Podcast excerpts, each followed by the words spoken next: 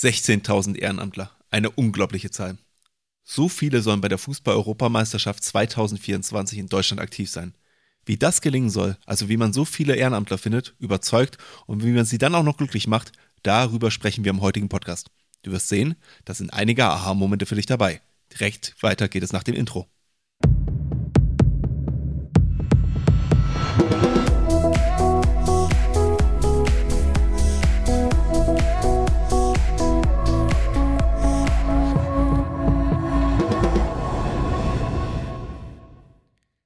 Herzlich willkommen im Vereinsstrategen-Podcast. Wie gewohnt bekommst du hier von Martin und Pascal alles aus der Vereinswelt, um deinen Verein fit für die Zukunft zu machen.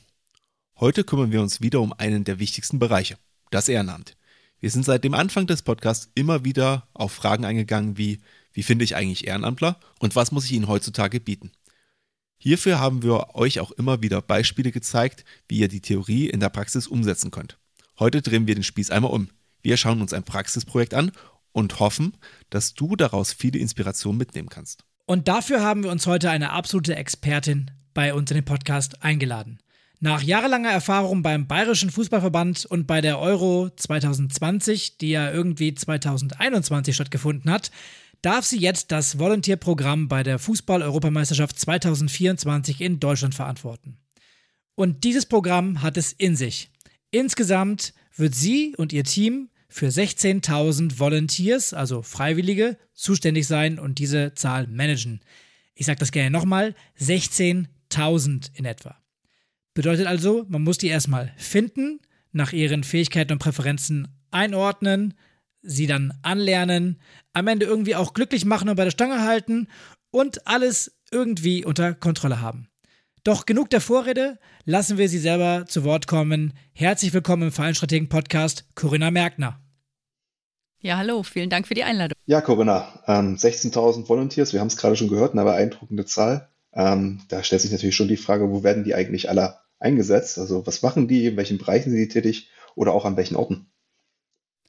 Ja, es gibt natürlich ganz, ganz viele Einsatzbereiche. Wir haben über 25 Einsatzbereiche und ähm, fast 70 verschiedene Positionen, in denen Volunteers im Einsatz sein können. Das kann in der Fanzone sein, das kann in der Host City sein, an ähm, Verkehrsknotenpunkten, das kann aber auch ähm, am und im äh, Stadion sein, das kann im Ticketing-Bereich sein, in der Akkreditierung, ähm, in verschiedenen anderen ähm, Themen wie im Volunteer-Management. Also da gibt es ganz, ganz unterschiedliche Bereiche und überall ähm, werden auch die Aufgaben sich ein bisschen unterscheiden. Aber das Wichtigste ist, dass Volunteers ähm, diejenigen sind, die die freundlichen Gesichter des Turniers sind, die Botschafter und die Gäste willkommen heißen. So ein bisschen wie die Ameisen, die den ganzen Haufen am Laufen halten. Und da braucht natürlich eine Königin. Was eine Metapher hier. Das bist vielleicht du in dem Sinne. Wobei ihr habt natürlich auf die zehn Städte, in denen dann Fußball gespielt wird, auch immer eigene Units, äh, eigene Teams am Start. Wie organisiert ihr diesen ganzen Ameisenhaufen? Ja, genau. Wie du schon gesagt hast, haben wir zehn Teams in den zehn äh, Spielorten und Host Cities. Und diese zehn Teams, die sind vor Ort ähm, tatsächlich die Ansprechpartner für die Volunteers. Die kümmern sich vorab schon um die Promotion, um das Recruiting. Die führen Interviews mit den Volunteers und äh, die sind am Ende die ersten Kontaktpunkte. Und wir, wir organisieren das nur, ähm, sodass es an jedem Spielort in ähnlicher Weise und in jeder Host City ähm, in ein, ein gleiches Erlebnis oder ein ähnliches Erlebnis für die Volunteers äh, stattfinden kann. Da würde ich jetzt mal gleich äh, einhaken. Du hast ja von Erlebnissen gesprochen. Ähm, wie würde denn so ein Erlebnis eigentlich ohne Volunteers aussehen? Also warum sind die Großsportveranstaltungen, das betrifft ja jetzt nicht nur die Euro, sondern auch äh, andere, die in Deutschland ja regelmäßig stattfinden, so abhängig von Volunteers? Ja, abhängig würde ich jetzt äh, sagen, es ist nicht unbedingt, aber es sind natürlich, sie geben ähm, der Veranstaltung einen ganz anderen Charakter. Äh, Volunteers sind äh, die freundlichen Gesichter und die Botschafter. Sie begrüßen äh, die Menschen ganz anders, die Fans aus der ganzen Welt ganz anders, als ähm, wenn man, wenn man da, ja, ich sage jetzt mal, Personal hinstellen würde oder eben gar niemanden. Ähm, also es ist natürlich was anderes, ob da einfach nur ein Schild steht oder ob ein Volontier steht, der dann auch eine Auskunft geben kann. Sie sind ähm, die helfenden Hände, sie sind äh, diejenigen, die, wenn es wirklich hart auf hart kommt und wenn irgendwelche Fragen auftreten, die hoffentlich bestmöglich beantworten können und ähm, natürlich immer noch gute Stimmung verbreiten. Ich habe gerade schon gesagt, die Zahl 16.000 Volunteers und 10 Städte. Ist es dann A so, dass in jeder Stadt ungefähr 1600 Leute gebraucht werden? Und B, wie habt ihr herausgefunden, dass ihr genau diese 16.000 Volunteers braucht? Ja, also so ähm, mehr oder weniger in jeder Stadt 1600. Natürlich ähm, haben wir größere Städte und kleinere Städte und am Ende werden in Berlin wahrscheinlich ein paar mehr Volunteers im Einsatz sein. Es sind ja auch mehr Spiele und in äh, kleineren Spielorten wie Gelsenkirchen oder Leipzig werden dann vielleicht ein bisschen weniger als ähm, 1600 im Einsatz sein, aber summa summarum gehen wir von 16.000 aus. Wir haben eine Bedarfsermittlung im Vorfeld gemacht, ähm, haben die verschiedenen Projekte auch gefragt, wie viel Volunteers sie benötigen.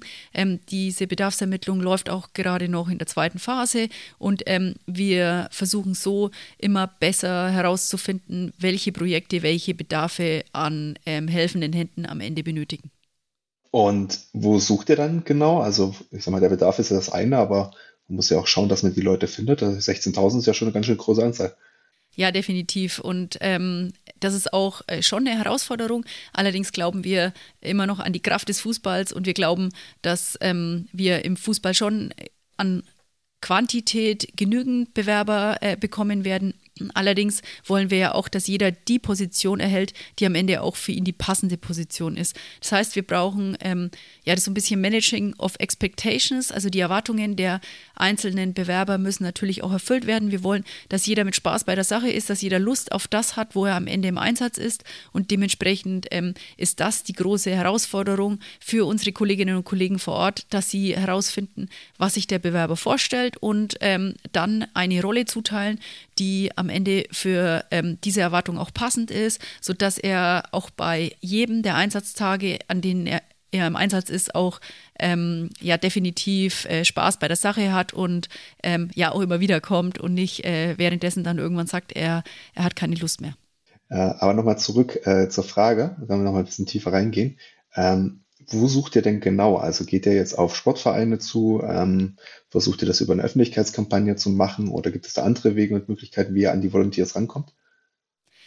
Ja, also wir sind sehr vielfältig äh, da unterwegs und zwar wir versuchen natürlich die Möglichkeiten ähm, der äh, also die digitalen Möglichkeiten zu nutzen. Wir haben eine Website, die bereits online ist unter euro2024volunteers.com. Ähm, weisen wir auf unser Programm hin und verweisen auch alle darauf ähm, über sämtliche Kanäle, über Verbände, äh, über Vereine, über unsere Clubs. Ähm, aber wir gehen auch vor Ort ähm, in die Städte, ähm, wollen auch wirklich die Leute vor Ort, die äh, Bewohner der Städte abholen wollen. Ähm, dort haben wir eine analoge Kampagne. Wir haben in ganz, ganz vielen Städten auch äh, Plakataktionen. Wir haben ähm, verschiedene Aktionen bei Sportveranstaltungen, bei Events äh, integriert und hoffen so, dass jeder vom Volontierprogramm ähm, erfährt und dass er auch ähm, jeder die Möglichkeit hat, beim Volontierprogramm dann am Ende dabei zu sein. Und jetzt habe ich gerade gesagt, die Europameisterschaft findet 2024 statt, genauer gesagt im Sommer. Wann fangt ihr denn an mit dem Recruiting? Also wann beginnt bei euch der Prozess? Ja, sehr gute Frage. Also am 14.06. öffnen wir die Bewerbungsplattform und ab dann kann man sich auch bewerben und ähm, das ist auch der äh, Startpunkt des Re Recruitings. Wir ähm, hoffen, dass wir bereits während dem Eingang der Bewerbungen ähm, die Bewerbungen sichten können ähm, und dann auch die Profile bereits identifizieren können und alle ähm, die für uns ähm, motiviert sind und ähm, gutes Profil an, an äh, Verfügbarkeit auch ähm, hergeben, die werden wir ähm, dann zu einem Interview einladen. Das Interview wird wahrscheinlich digital stattfinden, kann aber auch ähm, für Leute, die da äh, Schwierigkeiten damit haben, analog stattfinden. Und ähm, dann ähm, wird ein Gespräch dementsprechend stattfinden, sodass die ähm, Bewerberinnen und Bewerber auch die Möglichkeit haben, äh, nochmal zu, zu unterstreichen, was sie vielleicht in der Bewerbung schon angegeben haben und ihre Motivation damit einzubringen. Das klingt auf jeden Fall gut und den Link zum Bewerbungsplattform, den packen wir auf jeden Fall bei uns in die Show Notes rein. Äh, geht ja morgen los, von daher äh, kann man sich da fleißig schon mal eintragen. Ähm, jetzt wären wir von einer großen Zahl eigentlich noch größer, weil wir haben gesagt, 16.000 braucht ihr am Ende, aber es bewerben sich ja deutlich mehr als 16.000. Also ihr nehmt ja nicht jeden in Anführungszeichen, sondern Ähm, mit, welchen, mit welchen Bewerbungszahlen rechnet ihr ungefähr und wie sichtet ihr am Ende alles? Habt ihr irgendwie einen Fragebogen, um schon mal auszusieben oder wie kann ich mir das vorstellen? Ja, also die wichtigsten Kriterien sind eigentlich die Verfügbarkeit. Ähm, man muss mindestens an allen Spieltagen in der jeweiligen Host City plus ähm, einem Trainingstag verfügbar sein. Und ähm, das zweite Kriterium ist natürlich die Motivation. Und ähm, natürlich, also es, es hilft immer, wenn man schon weiß, was Ehrenamt bedeutet. Aber wir wollen ganz, ganz bewusst auch neue ähm, Menschen, junge Menschen zum Ehrenamt bringen. Wir wollen versuchen, alle Zielgruppen zu erschließen. Generation ähm, Y und Z ist uns auch wichtig. Aber wir wollen natürlich auch nicht auf die alten Hasen verzichten und den einen oder anderen ähm, mit hinzunehmen, der regelmäßig schon ähm, ja, bei Veranstaltungen als Volontier dabei ist und vor allem auch diejenigen, die regelmäßig im Ehrenamt im Verein oder im Verband tätig sind. Und nochmal zur Zahl, wie viele Bewerbungen glaubst du, habt ihr am Ende? Ja, das ist tatsächlich schwierig äh, zu schätzen. Also wir glauben, dass wir ähm, ja zwei bis zweieinhalb bis dreimal so viel Bewerbungen benötigen, äh, wie wir am Ende Volunteers haben. Und ähm, dann sind wir, glaube ich, auf der sicheren Seite und ähm, haben hoffentlich auch genügend ähm, ja, Kandidaten, auf die wir am Ende auch zählen können und die dabei sein möchten. Das ist eine ganz schöne Hausnummer, auch diese Zahl. Also große Zahlen spielen heute eine große Rolle. Ähm, es ist natürlich so, wenn ich so viele Bewerber habe, das muss ja auch jemand sichten. Ähm, oder zumindest irgendwie auch eine, vielleicht eine digitale Unterstützung muss es dafür geben. Ähm, weil es muss ja so sein, aus meiner Sicht zumindest, dass die Bewerber am Ende ja schon möglichst in den Einsatzbereichen, wo sie sich das vielleicht auch vorstellen können, arbeiten oder zumindest für die Fähigkeiten der Leute auch gute Arbeitsplätze gefunden werden. Und da würde mich jetzt interessieren, ähm, wie schaut ihr denn, ob das Anforderungsprofil stimmt ähm, und wie macht ihr das vor allem für diese große Anzahl an Menschen? Ja, genau. Also wir haben in jedem, äh, in jedem Venue, also in jeder Host City, ähm, sechs Personen, die am Ende Hand in Hand arbeiten, ähm, von der Host City und von der Euro 2024 GmbH. Ähm, sind, es, ähm, sind es festangestellte Personen, die ein Team bilden und ähm, die haben, sie sind nicht alleine, sondern die haben sich nochmal ein Team ums Team herum quasi gestrickt das äh, sind ehrenamtliche Langzeitvolunteers, die ähm, mit den jeweiligen Teams zusammen die Bewerbungen anschauen und die dann vor allem auch die Interviews mitführen und dementsprechend auch ähm, die ähm, Personen ja einstufen und ähm, versuchen, die Rollen und Einsatzbereichen zuzuordnen. Okay, dann schauen wir uns doch jetzt mal, würde ich sagen, an der Stelle mal ein Beispiel an. Also du hast ja von zum Beispiel gesagt, im Bereich Akkreditierung ähm, wird, werden jetzt Volunteers eingesetzt. Wie muss ich mir das vorstellen? Gibt es dann irgendwelche Vorkenntnisse, die ich da haben muss, zum Beispiel für diesen Bereich? Oder kann ich da quasi auch, sage ich mal, ohne Wissen anfangen und mir quasi neues Wissen da aneignen? Wie ist das dann gedacht in solchen Bereichen? Oder gibt es vielleicht auch Bereiche, wo du sagst, da gibt es Grundwissen, es gibt welche, wo du kein Grundwissen brauchst? Vielleicht kannst du das mal so ein bisschen einordnen. Also grundsätzlich ist es so, dass es in vielen Bereichen kein ähm, Grundwissen oder kein, kein Vorwissen ähm, erfordert, weil jeder Volontier bekommt natürlich vor dem ersten Einsatz ein Training. Und in dem Training ähm, bekommt er nicht nur die wichtigsten Dinge übers Programm ähm, mit, sondern hat auch, ähm, also er ist vorher noch eine, bei, bei einem E-Learning, ähm, hat er die Möglichkeit, sich schon mal äh, theoretische Kenntnisse zu erwerben und dann gibt es auch noch ein praktisches Training on-site quasi. Und man hat die Möglichkeit, ähm, dass man während des Trainings natürlich auch Fragen stellt. Ähm, man wird in praktische Prozesse einbezogen. Und wenn wir jetzt um von der Akkreditierung sprechen, dann ist es so, dass ähm, man da natürlich auch ähm, ja, Learning by Doing ähm, gezeigt bekommt, wie man eine Akkreditierung ausstellt. Es hilft natürlich, wenn man äh, jetzt ein bisschen computeraffin ist, weil äh, das ist natürlich alles basierend auf, auf äh, Daten und äh, die müssen dann angestoßen werden und ähm, das Ganze muss auch ausgedruckt werden. Und dann ist es aber auch wichtig, dass, ähm, dass ein gewisser Servicecharakter da ist, aber das ist bei fast allen Positionen so, äh, weil die Akkreditierungen dann natürlich ausgehändigt werden müssen. Ähm, da ähm, ist bei der Akkreditierung, aber auch bei ganz, ganz vielen anderen Positionen auch entscheidend, dass man eben Deutsch und oder Englisch Englisch spricht, ähm, im Bestfall beides, ähm, sodass man die Möglichkeit hat, ähm, da auch mit internationalen Gästen zu kommunizieren. Bei den verschiedenen Stationen gibt es natürlich wahrscheinlich einige beliebtere und einige eher unbeliebtere. Ähm, jetzt kann ich mir gut vorstellen, aus meiner Perspektive zumindest, ich würde im Stadion sein wollen. Ich möchte am liebsten auf den Rasen. Ähm, das ist natürlich unrealistisch, dass das bei allen Volunteers erstens mal klappt und zweitens mal, das ist ja ein Arbeitseinsatz als Volunteer und äh, die sind ja nicht zum Spiel gucken da irgendwie.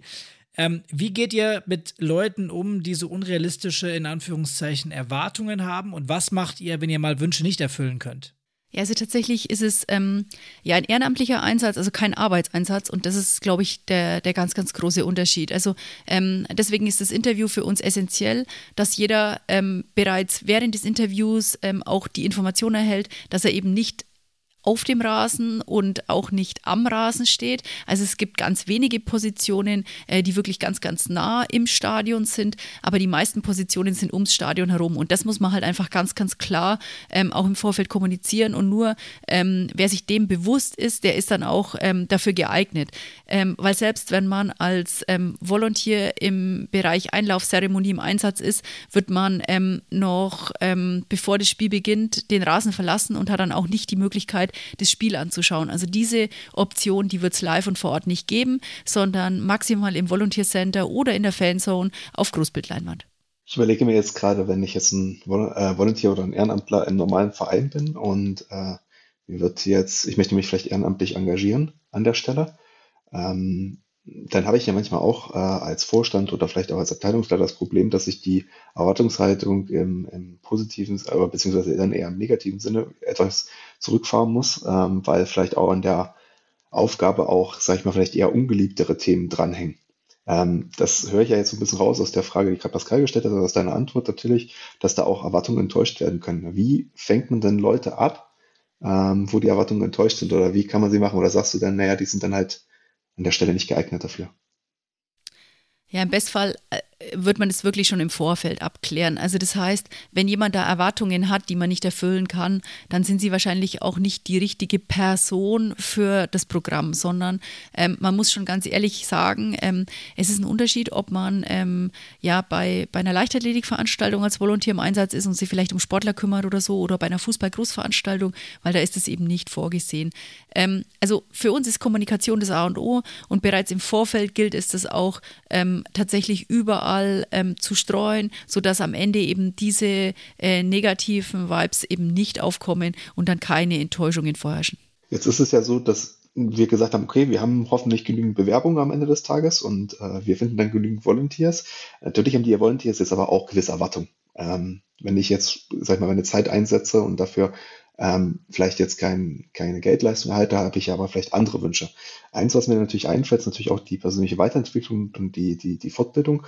Und da würde mich interessieren, weil du das auch schon erwähnt hattest, ähm, das Thema Anlernen. Da hast du gesagt, E-Learning-Programme, aber wie muss ich mir das genau vorstellen? Also welche Fähigkeiten kann ich da gegebenenfalls erwerben oder wie viel Einsatz auch am, äh, in Bezug auf Anlernen habe ich da? Ja, genau. Also ähm, wie bereits erwähnt, hat man ähm, über seinen Account, den man dann kreiert, ähm, von Zeit zu Zeit dann die Möglichkeit, ähm, das eine oder andere E-Learning ähm, freizuschalten, beziehungsweise bekommt es freigeschalten.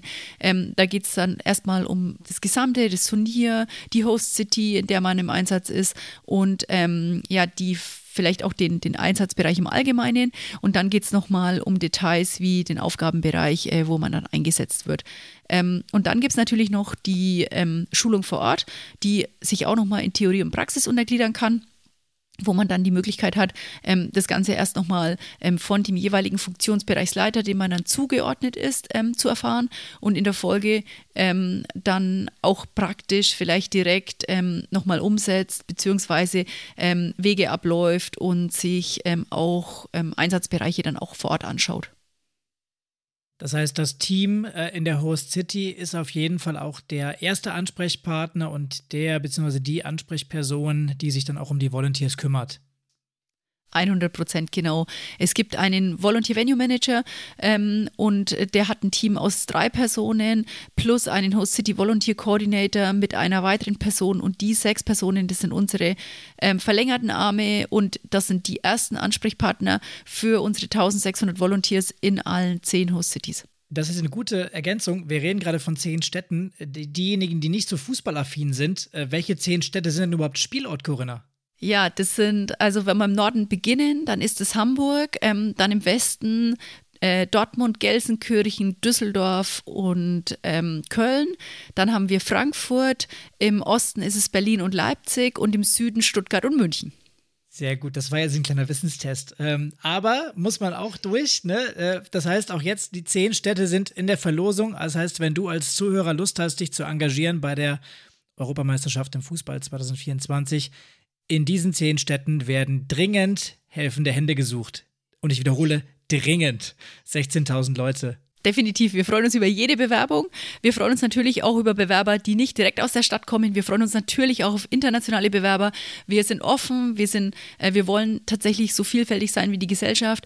Aber wir wollen natürlich auch die Stadtbevölkerung ansprechen. Wir wollen, ähm, dass die Personen, die ähm, Botschafter ihrer Stadt werden wollen, sich auch ähm, dann aktiv da äh, melden bei uns. Und wir, wir wollen aber, dass jeder, der am Ende dabei sein will und ähm, die Verfügbarkeit hat und die Motivation mitbringt, dann auch mit dabei sein kann. Du hattest gerade schon das Wort Motivation in den Mund genommen. Dann frage ich da doch gleich mal ein. Ähm, wie wollt ihr denn die Person motivieren zu mitmachen? Ja, also ähm, einmal ist es natürlich der Fußball und ähm, das Umfeld. Ähm, auch wenn man nicht beim Spiel dabei sein kann, hat man natürlich einzigartige ähm, Möglichkeiten, hinter die Kulissen eines Sportgroß-Events zu schauen.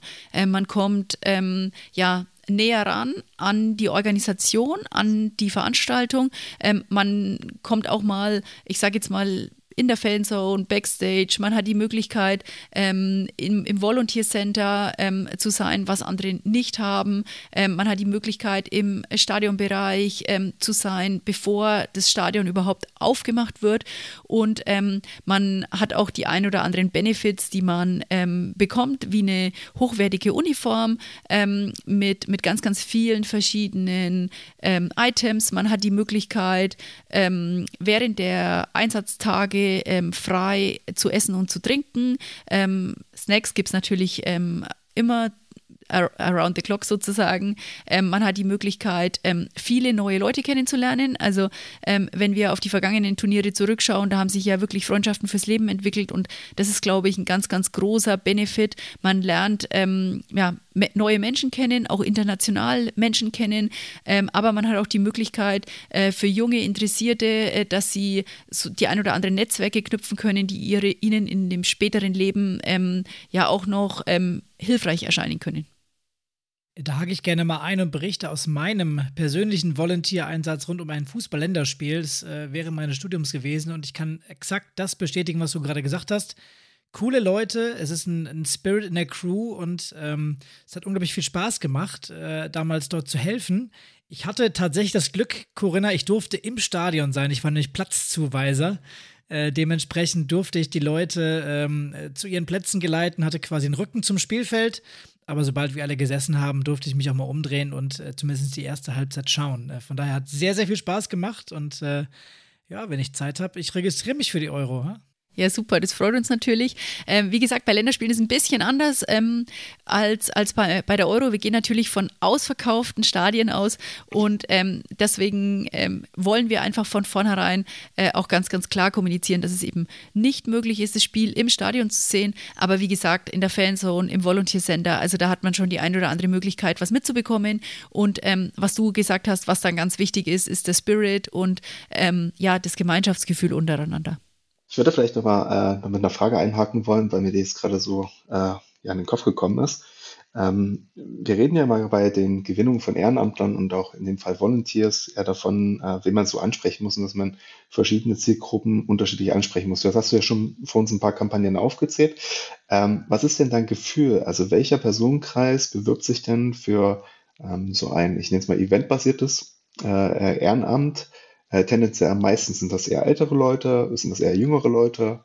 Ähm, Gibt es da irgendwelche speziellen Präferenzen, die du da siehst aus deinen Erfahrungen heraus? Ja, also man muss schon sagen, es sind vor allem Menschen, die viel Zeit mitbringen. Ähm, von daher sind ähm, Studenten und Rentner schon etwas überrepräsentiert bei uns in, äh, in der Bewerberschau. Aber ähm, ehrlicherweise ist es so, ähm, dass auch das Mittelalter wirklich nicht ausgenommen ist, weil ähm, an, an Spielorten mit vier Spielen, ähm, da reichen ja teilweise fünf oder sechs Tage ähm, die man sich einfach nur freinehmen muss, ähm, Urlaub nehmen muss, beziehungsweise ähm, ja manchmal auch die Möglichkeit hat, wenn ein Spieltag am Wochenende ist oder so, dass man sich gar keinen Urlaub nehmen braucht. Und Unsere Erfahrung ist auch tatsächlich, dass es auch viele Menschen gibt, ähm, die sich tatsächlich auch zwei, drei Wochen Urlaub nehmen und ähm, da dann dauerhaft im Einsatz sein wollen, weil sie eben sagen, ich möchte in so Bereichen wie Volunteer Management, Akkreditierung äh, dabei sein und äh, dementsprechend auch ganz, ganz tiefe Einblicke in äh, das Event bekommen. Weil natürlich muss man schon ehrlicherweise sagen, je mehr Zeit man hat, umso mehr Einblicke bekommt man auch, weil man halt auch an Nichtspieltagen äh, mal im Stadion ist oder an dem Einsatz, Einsatzort und somit halt auch noch ein bisschen Hintergrundinformationen mit erhält. Ich sehe gerade Menschen in Kettenhemden äh, Volontier-Einsatz machen, wo du das Mittelalter erwähnst. Sehr gute Klassifizierung dieser Personengruppe. Du hast ja gerade erwähnt gehabt, dass es sogar Personen gibt, die dafür ihren Jahresurlaub nehmen, um das zu machen. Ähm, sind das jetzt Personen, die du jetzt tendenziell auch im Verein siehst, also die sich auch da ehrenamtlich engagieren? Oder sind das wirklich, ist das eine ganz andere Klientel als, sage ich mal, der normale Ehrenamtler, der sich im Verein engagiert aus deiner Sicht? Ja, ich glaube schon, dass es eher so diese Event-Hopper sind, äh, die ähm, versuchen, von Großevent zu Großevent ähm, als Volontier dabei zu sein, ähm, die auch bewusst auf ähm, das eine oder das andere Event, ich sag mal, ähm, sich bewerben, weil sie sagen, sie wollen da dabei sein. Deswegen ähm, glaube ich schon, dass es eher diejenigen sind. Aber äh, wir haben 2020 auch festgestellt in München, dass es auch ganz neue ähm, Ehrenamtler sind, die dann während des Interviews erst merken, ach, ich habe ja eigentlich deutlich mehr Zeit, als ich ursprünglich angegeben habe. Und ähm, das wäre es mir wert, wirklich, ähm, dass ich die eine oder andere Position mit mehr Verfügbarkeit ähm, bekommen kann, wenn ich eben ähm, vielleicht noch ein paar Tage mehr Urlaub nehme und am Ende ja vielleicht Ausgleichstage oder sonstiges mit hinzuziehe. Da wird das nächste Jahr auf jeden Fall hart für die Eventhopper. Wir haben die Handball-Europameisterschaft im Januar in Deutschland, wir haben die Fußball-Europameisterschaft im Sommer und gleich danach Olympische Spiele in Paris. Äh, da bräuchte ich dann mehr als ein Jahresurlaub wahrscheinlich, wenn ich überall dabei sein möchte. Ja, definitiv. Aber ähm, wir wollen ja auch nicht nur die Eventhopper, ähm, ganz im Gegenteil. Ich habe es vorhin schon mal gesagt, wir wollen neue Zielgruppen erschließen, wir wollen neue Leute, ähm, wir wollen ähm, offen sein für wirklich ähm, ja, alle Altersklassen, ähm, alle Geschlechter, vielfältig agieren. Und uns ist es ganz, ganz wichtig, dass wir auch neue Leute zum Ehrenamt bekommen und äh, führen. Und wir glauben, dass es eine Chance ist, ähm, gerade ähm, in so einem Jahr, wo es so viele Großveranstaltungen gibt. Ähm, das kann nämlich ähm, nicht nur ein Hindernis sein, sondern es kann auch eine Chance sein, dass der ein oder andere ähm, wirklich für seine Sportart, für seine Stadt ähm, und für seine, ja, für sein Land als Volontär im Einsatz ist. Und man muss mal ganz ehrlich sagen, am Ende, wir werden schon deutlich mehr Bewerber haben, als wir am Ende Positionen besetzt haben. die Handballer werden das gleiche äh, Phänomen haben und Olympia sowieso. Und dementsprechend, ähm, glaube ich, sind viele einfach nur froh, wenn sie bei einem von den drei Events am Ende dabei sein können. Können dann für die ganzen Maßnahmen, die ihr so ähm, zur Volunteer-Gewinnung ähm, nutzt, kann man da vielleicht irgendwas als, äh, sagen wir, kleiner oder sagen wir, mittelgroßer Verein relativ einfach übernehmen, was ihr als effektiv einseht, äh, anseht? Ja, ich glaube, ähm, also wenn wir jetzt auf unsere Promotion-Strategie eingehen, ähm, gerade so digitale Kanäle, dann glaube ich, dass es tatsächlich äh, machbar ist, dass man, dass man seinen Verein und das Ehrenamt im Verein vielleicht auch ein bisschen ähm, cooler bewirbt. Stichwort Social-Media-Kanäle. Man kann ähm, so kleines Storytelling machen von Ehrenamtlern, die bereits im Verein aktiv sind. Ähm, vielleicht ein bisschen attraktive Positionen, Projektehrenamtliche auch darstellen und so ähm, ja auf einem eigenen Vereinschannel oder in der WhatsApp-Gruppe oder auf der Homepage ähm, das dann eben ähm, bewerben. Ansonsten ähm, rekrutierungsmäßig glaube ich, ja, dass, es, dass der Verein jetzt nicht so die Auswahl hat, äh, wie wir es vielleicht haben. Aber wir glauben schon, dass es auch wichtig ist, dass man die Personen, die man dann am Ende im Ehrenamt einsetzt, auch kennenlernen sollte. Ähm, äh, wieder Stichwort ähm, Erwartungshaltung, dass man die Erwartungshaltung abgleicht vom Verein und auch von den ähm, Kolleginnen und Kollegen, die sich dann vielleicht für ein Ehrenamt im Verein interessieren. Und ähm, was wir, glaube ich, ähm, unterschätzen und was, was immer wichtiger wird, dass äh, diejenigen, die sich engagieren wollen, auch an die Hand genommen werden und nicht einfach ins kalte Wasser geschmissen. Ähm, wenn man ein neues Ehrenamt im Verein übernimmt, dann sollte man auch eingewiesen werden, man sollte die Möglichkeit haben, Rückfragen zu stellen, man sollte ähm, die Möglichkeit haben, die Experten ähm, an die Hand zu bekommen, die das bisher gemacht haben, diese, diesen diese Ver ja, Verantwortung übernommen haben und dieses Ehrenamt. Und ähm, man sollte die auf jeden Fall einlernen und da auch ähm, die ein oder anderen Hilfsmittel zur Verfügung stellen, ähm, die es ja da gibt mit ähm, digitalen Softwarelösungen und so weiter. Ja, gerade der letzte Punkt, den du gerade gesagt hast, dieses gute Onboarding und dann die Qualifizierung auf den Bedarf nach den persönlichen Wünschen ist, ist auch ein ganz wichtiger Übergang dann auch, wenn man den, den guten Übergang auch ins Ehrenamt schaffen möchte. Jetzt ist natürlich ganz klar, das hast du auch gesagt, es gibt ich sag's jetzt mal, drei Kategorien möglicherweise, vielleicht gibt es auch mehr, ähm, an Leuten, die sich bei euch bewerben. Das sind einmal diese, du hast gerade Event-Hopper genannt, ja, die, die ähm, natürlich dahinter stehen, Lust haben auf das Großevent und dann aber auch logischerweise nichts im Verein machen, weil sie eben da das Event nicht sehen. Dann die Leute, die im Verein schon was machen, äh, das ganze Vereinsleben am Laufen haben und dieses Event mitnehmen, weil sie einfach von sich aus motiviert sind, äh, noch mehr zu machen, in Anführungszeichen. Und dann gibt es die dritte Gruppe, die du angesprochen hast, das sind die jungen Leute, die bisher noch nichts machen, die tendenziell, ich sag mal, unentschlossen sind, die das jetzt mal mitnehmen und mal gucken, ob das was für sie wäre. Jetzt hast du auch gesagt, wir haben in jeder Stadt circa 1600 Leute, in der einen Stadt ein bisschen mehr, in der anderen Stadt ein bisschen weniger. Ähm, angenommen, es sind jetzt 200, 300 äh, Jugendliche bzw. junge Engagierte, die auf dieser Schwelle stehen und die Euro durch die Euro angefixt sind. Wie komme ich an Vereine, die Leute ran? kann man sich bei euch melden und sagen, hier, ich bin in Berlin, schick mir mal die Adressen rüber. Nee, tatsächlich, ähm, das ist natürlich aus Datenschutzgründen nicht möglich. Ähm, aber ähm, wir haben alle Möglichkeiten, dass wir die Teams vor Ort ansprechen und ähm, dass die Teams vor Ort ähm, ja das Programm mal bewerben im Verein. Aber ähm, wir haben natürlich auch die Möglichkeit, dass wir unsere ja, digitalen Dinge einfach teilen. wir haben eine Homepage, auf der man ganz, ganz viel Informationen erhält über die Einsatzbereiche. Es sind auch FAQs implementiert und dementsprechend hat man da auch die Möglichkeit, dass man ähm, sich schon vorab informieren kann. Und wenn du jetzt auf diese drei, ähm, ja, ich sag mal, oder Gruppen, die du genannt hast, nochmal eingehen. Die Eventhopper, ähm, du hast gesagt, die wird man eher nicht für den Verein gewinnen können. Ich glaube tatsächlich vielleicht schon. Und zwar, wenn man im Verein auch das ein oder andere Event kreiert.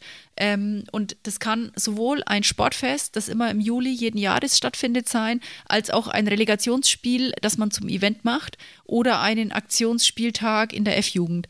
Ähm, und dafür kann man vielleicht den einen oder anderen eher gewinnen, wenn ähm, man weiß, ähm, man hat vielleicht auch den einen oder anderen Sponsor an der Hand, der da unterstützt, oder man hat die Möglichkeit, ähm, das Ganze nochmal ein bisschen größer aufzuziehen als an einem normalen Regelspieltag jeden Sonntag. Also das vielleicht einfach noch zur Ergänzung. Ansonsten für den regelmäßigen Ehrenamtler kann es eine Belohnung sein, dass er dabei ist. Und ähm, für den Jungen kann es eine Motivation sein und so ein erster Einblick in ehrenamtliche Tätigkeit, was dann äh, natürlich in der Folge auch hoffentlich zum regelmäßigen Ehrenamt führt. Wir wissen ja, dass du äh, auch dem projektbezogenen Ehrenamt sehr verfallen bist, nicht nur wir. Ähm, und du hattest ja jetzt gerade schon das Beispiel genannt, dass man äh, Leute mit Events auch locken kann, weil die halt auf eine begrenzte Zeit ja begrenzt sind. Ähm, Events, würde ich jetzt sagen, ist das relativ einfach umsetzbar. Ähm, was mich jetzt noch interessieren würde, wäre aber, ähm, wenn wir jetzt nicht an Events denken, sondern an andere Themen, was wären denn bei dir da so Bereiche, wo man sagen würde, okay, da denkst du, ist projektbezogene Arbeit im Verein durchaus möglich und dass man ein bisschen weg von diesen ähm, in Ämter denken ähm, wegkommt halt. Ja, ich glaube, da ähm, ja, sollten keine Denkverbote herrschen. Ähm, man hat die Möglichkeit, ähm, wenn es um ja, Fest ähm, oder Festivitäten in den, in den Vereinen geht, dass man zum Beispiel einen Festausschuss gründet und da ähm, auf mehrere Schultern alles verteilt. Ähm, das sind dann vielleicht drei oder vier Veranstaltungen im Jahr, ein Sommerfest, eine Weihnachtsfeier und vielleicht noch ein oder zwei weitere Veranstaltungen. Ähm, und da könnte man das dann auf mehrere Schultern verteilen. Ähm, es ist aber auch denkbar, dass ähm, der Hauptkassier der über die Jahre hinweg die Mitgliederverwaltung, die Finanzverwaltung und die Steuer gemacht hat, ähm, jetzt entlastet wird ähm, und das in der nächsten Generation ähm, zum Beispiel auf drei Schultern verteilt wird. Der eine macht ähm, ja die Kassenführung, der andere äh, macht die Mitgliederverwaltung ähm, samt Beitragseinzug und der dritte ähm, kümmert sich dann um die Steuer oder um die Vorbereitung der Steuer fürs Finanzamt. Dann habe ich noch eine letzte Frage an dich, Corinna, ähm, weil du jetzt schon ein bisschen auch in die Zukunft ja geblickt hast mit den projektbezogenen Arbeiten. Ähm, wie siehst du denn das Ehrenamt und vielleicht auch die Vereinslandschaft in zehn Jahren? Also ähm, steht es dann ums Ehrenamt besser oder denkst du es genauso wie jetzt oder müssen wir uns vielleicht auch umstellen, weil mehr Hauptamt zum Beispiel in die Vereine kommt? Ähm, ja, also also ich glaube, ähm, dass das Ehrenamt ähm, auch in der Zukunft eine Chance hat. Wir sehen uns da ähm, wirklich auch gut aufgestellt und wir hoffen, ähm, dass die Menschen, die in der Kindheit und Jugend ähm, die Erfahrung gemacht haben, dass sie selbst Teil eines Vereins waren, die vielleicht wohlbehütet ähm, in Vereinsstrukturen aufgewachsen sind und dankbar sind, dass es Ehrenamtliche gab, die als ihre Trainer oder als ihre ähm, ja, ersten Ansprechpartner in der Freizeit agiert haben, dass sie das auch zurückgeben wollen in ähm, älteren Jahren und äh, dementsprechend auch sich selbst engagieren und ähm, je nachdem, wie es die zeitliche Verfügbarkeit zulässt, ähm, dass sie dann hoffentlich auch ähm, das ein oder andere Ehrenamt übernehmen. Ähm, und das kann sich ja im Laufe des Lebens auch nochmal verändern. Also das kann ja auch in, ähm, im mittleren Alter ein Projektehrenamt sein. Und ähm, dann, wenn man, wenn man älter wird und vielleicht beruflich nicht mehr ganz so eingespannt ist, kann das auch ein reguläres Ehrenamt sein. Aber wir dürfen auch tatsächlich die Jungen nicht vergessen. Ähm, wir glauben, dass es auch ein Sprungbrett sein kann. Und ich glaube, dass das Ehrenamt im Verein dich auch fürs Leben äh, dementsprechend ähm, ja qualifiziert, dass du ähm, die ein oder anderen äh, Dinge mitbekommst, die dir dann auch im Arbeitsleben behilflich sein können. Ja, eigentlich ein schönes Schlusswort äh, und ein bisschen Werbung gemacht fürs Ehrenamt an sich. Vielen Dank, Corinna, auf jeden Fall dafür. Äh, Gibt es noch irgendwas, was du unbedingt loswerden möchtest? Ja, ich kann natürlich nur alle äh, motivieren, sich zu engagieren. Ähm, und zwar das muss jetzt gar nicht bei uns als Volunteer sein. Wir freuen uns natürlich über jeden Bewerber, den wir bekommen, aber ähm, wir wollen auch ganz, ganz äh, bewusst nochmal aufs ähm, Ehrenamt im Verein, im Verband hinweisen. Wir glauben, ähm, dass es der Fußball wert ist, nicht nur der Profifußball und der internationale Fußball, sondern auch der Amateurfußball. Wir glauben ähm, oder ich glaube, dass ähm, die Arbeit im Verein und äh, die Aufgaben, ähm, die man dort bekommt, einen äh, wachsen lassen. Und ich kann nur jeden animieren, sich zu engagieren und ähm, ja, den Weg in, ähm, ins Ehrenamt zu finden. Wir wissen ja, dass der äh, Profisport die große Show macht und die Events kreiert, aber über 90 Prozent der aktiven Spieler in Deutschland auf Amateur- und Kreisebene vor allem tätig sind. Von daher da mal zur Relation. Ähm, auch wenn die Show ganz oft da ist, äh, eigentlich ist ja das Herz des Amateurfußballs die Kreisliga und alles, was darunter stattfindet. In dem Sinne würde ich sagen, Corinna, vielen Dank für deine Zeit heute. Ähm, wenn du als Zuhörer jetzt Lust hast, äh, dich als Volunteer zu bewerben, wir haben die zehn Städte genannt. Es ist sicherlich eine einmalige Erfahrung, bei einer Fußball-Europameisterschaft im eigenen Land dabei zu sein. Ähm, bewerben kannst du dich ab dem 14. Juni, also ab morgen. Schlag zu, bewerb dich. Den Link gibt es in den Show Notes. Vielen Dank. Vielen Dank für die Einladung. Hat super Spaß gemacht. Ja, und dann bleibt mir nur noch zu sagen, macht gerne Werbung in eurem Bekanntenkreis für diese einmalige Chance. Und natürlich haben wir in Deutschland immer wieder Großsportereignisse, die Helfer brauchen. Ich habe es gerade schon gesagt, Anfang 2024, im Januar ist die Handball-EM ähm, oder auch die Deutschland-Tour, die dieses Jahr im Herbst stattfindet. Auch da sind sicherlich Helfer gerne gesehen. Wir hoffen, dass du aus diesem Interview wieder einiges für dich mitnehmen konntest. Leite diese Folge gerne auch an andere Personen in deinem Umfeld weiter. Darüber würden wir uns freuen und sicherlich auch die Städte, in denen gespielt wird. Wenn du Fragen oder auch Themenwünsche hast, dann kannst du uns gerne eine E-Mail schreiben, wie gewohnt an info@vereinstrategen.de und natürlich auch über Instagram oder Facebook mit uns den Kontakt suchen. Auch da einfach mal nach Vereinstrategen suchen. Wir hören uns dann wieder in zwei Wochen mit einem neuen Thema. Bis dahin, bleib engagiert und bis zum nächsten Mal.